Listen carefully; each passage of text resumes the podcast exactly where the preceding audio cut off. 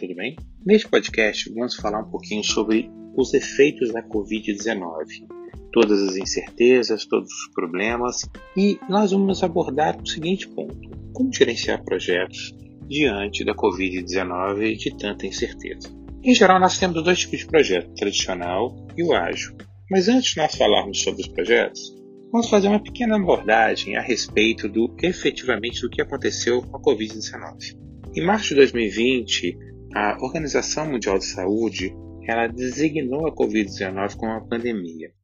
Bem, o que é uma pandemia? É uma enfermidade epidêmica que vai disseminar globalmente, que está disseminando globalmente. Inicialmente, temos que considerar o seguinte ponto: essa pandemia vai gerar uma ameaça direta à saúde das pessoas. Mas, além da saúde das pessoas, ela vai gerar uma ameaça à saúde da economia, dos países, dos trabalhadores, da renda, ou seja, nós vamos ter uma série de problemas no qual teremos que enfrentar.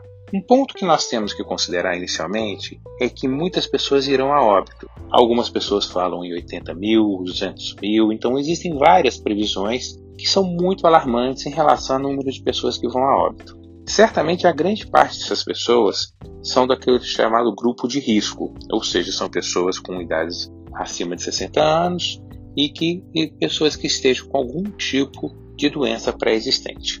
No entanto, essas pessoas, elas fazem ainda, muitas delas fazem ainda parte da nossa força de trabalho. Então nós temos aí um primeiro problema. Nós temos um declínio na força do trabalho, no número de pessoas e de pessoas inteligentes que já têm um conhecimento que vão ser perdidas devido ao fato de que não estarão mais conosco. Um outro ponto muito importante é o impacto que vai ter no PIB mundial.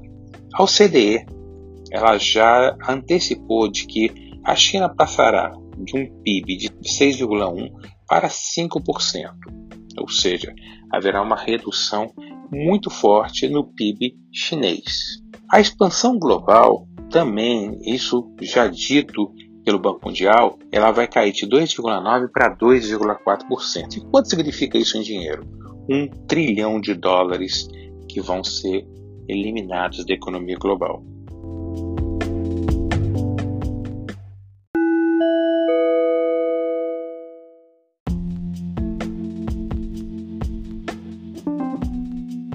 Em relação à economia global ainda, nós temos uma outra previsão que vem da Conferência das Nações Unidas sobre Comércio e Desenvolvimento, que tem uma, um prognóstico pior ainda, ou seja, que esse déficit, que esse débito, que essa perda será de 2 trilhões de dólares na economia global. Nesse cenário de incerteza, que é um cenário complexo e difícil de ser avaliado, nós temos que amadurecer algumas questões muito importantes, que são o seguinte: há uma grande dificuldade do mundo saber a extensão do impacto dessa economia global. Nós percebemos que o Banco Mundial falou em um trilhão e as Nações Unidas falou em 2 trilhões, ou seja, o dobro. Nós temos um outro ponto importante, que é o mundo irá mudar profundamente a forma de pensar seus negócios. Ou seja, os negócios que nós temos hoje vão mudar completamente, ou seja, elas não vão estar mais da forma que eram antes. Todos os planejamentos estratégicos feitos anteriormente, elas já não mais cabem para o dia atual, ou seja, considerando a condição que nós temos hoje, já não cabem. A transformação digital, que antes era uma tendência, deixa de ser tendência passa a ser uma obrigação. Ela é uma condição de sobrevivência para que a gente possa efetivamente estar dentro desse cenário atual. Nossas equipes vão ter que estar preparadas para essa transformação digital. Esse é um grande problema.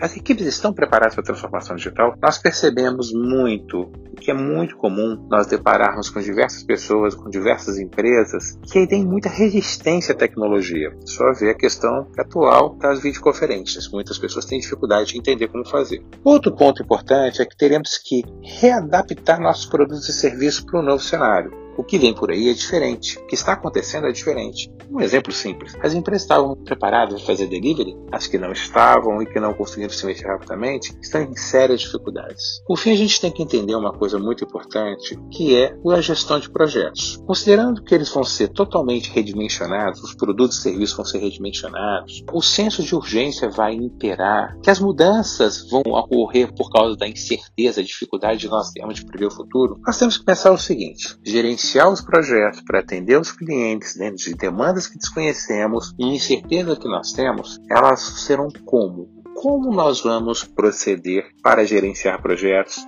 diante do cenário que nós estamos vivendo. Porém, tem mais um ponto para que a gente possa terminar essas primeiras etapas de reflexão, é que, associado à Covid-19, que mudou completamente, nós temos as inovações, as mudanças de demanda, as mudanças de comportamento, todas as condições que já estavam vindo e que se somaram à Covid-19.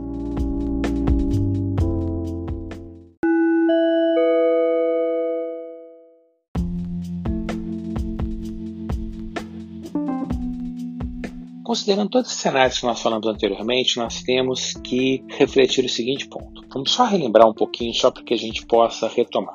Incerteza devido ao Covid-19, incerteza devido à inovação, incerteza devido a novos tipos de demanda, incerteza a modelos governamentais no qual nós não sabemos o que vai acontecer posterior à Covid-19, mudança na demografia, obviamente a gente vai ter um impacto aí na expectativa de vida, retirada de uma parte da população que anteriormente a gente já tinha projetos destinados a ela, que estão agora sofrendo com a Covid-19 indo a óbito. Então nós temos vários novos cenários.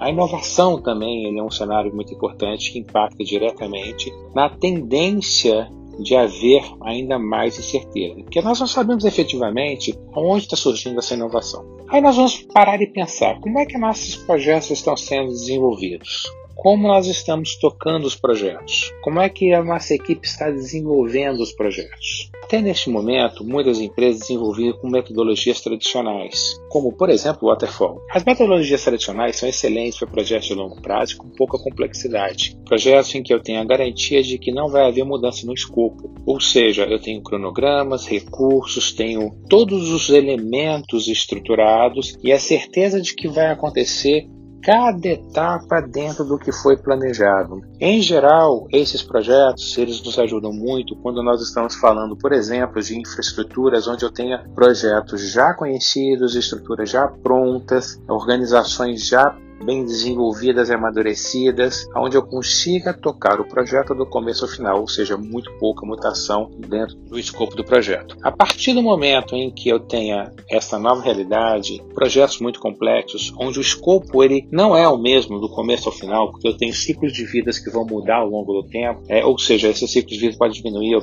posso começar um projeto e no meio dele ele simplesmente ele uh, mudar completamente porque surgiu uma outra uh, condição característica uma pandemia, no caso que a gente está falando agora, que invalida completamente esse projeto, nós vamos ter que mudar o escopo. Se nós olharmos o projeto tradicional, a mudança do escopo impacta muito negativamente no próprio processo. Vai ter que ter mais negociação, vai ter que ter um aumento de custo. Já quando a gente fala em condições atuais, nós temos que mudar o escopo continuamente, nós temos que repensar como é que nós devemos montar as nossas equipes. Neste caso, as equipes elas vão ter que ser mais ágeis. Nós vamos ter que pensar pensar em equipes muito mais efetivas, autogerenciáveis, muito mais capacitadas e empoderadas a tomar decisões sem a necessidade de uma série de solicitações. Nós vamos ter que envolver mais o cliente, nós vamos ter que envolver nossos stakeholders, nós vamos ter que envolver nossos fornecedores, ou seja, nos projetos atuais para atender essa nova condição eles vão ter que ser diferentes. Nós não podemos considerar as metodologias tradicionais adequadas para projetos complexos e muito mutáveis. Portanto, é essencial que a gente comece a repensar a nossa equipe. É essencial que nós comecemos a analisar quem são nossas equipes. É fundamental que a gente olhe para as nossas equipes e comece a perguntar quem são essas pessoas. Elas estão preparadas para esse novo contexto?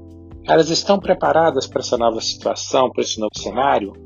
Elas são capazes de tomar decisão? Elas são pessoas independentes que consigam pensar sem a necessidade de ordens superiores? Então nós temos que mensurar quem são essas pessoas, entender quem são essas pessoas, entender como é que elas funcionam e principalmente sermos capazes de compreender quem é o nosso capital humano e nós temos que direcionar este capital humano para projetos mais ágeis, ou seja, as equipes têm que se tornar mais ágeis. Isso implica uma mudança profunda no mindset das pessoas, dos líderes, dos comportamentos das pessoas, inclusive, principalmente na cultura organizacional. Ou seja, nós estamos em tempo de mudança. E a grande pergunta é: estamos preparados? Temos pessoas preparadas para isso?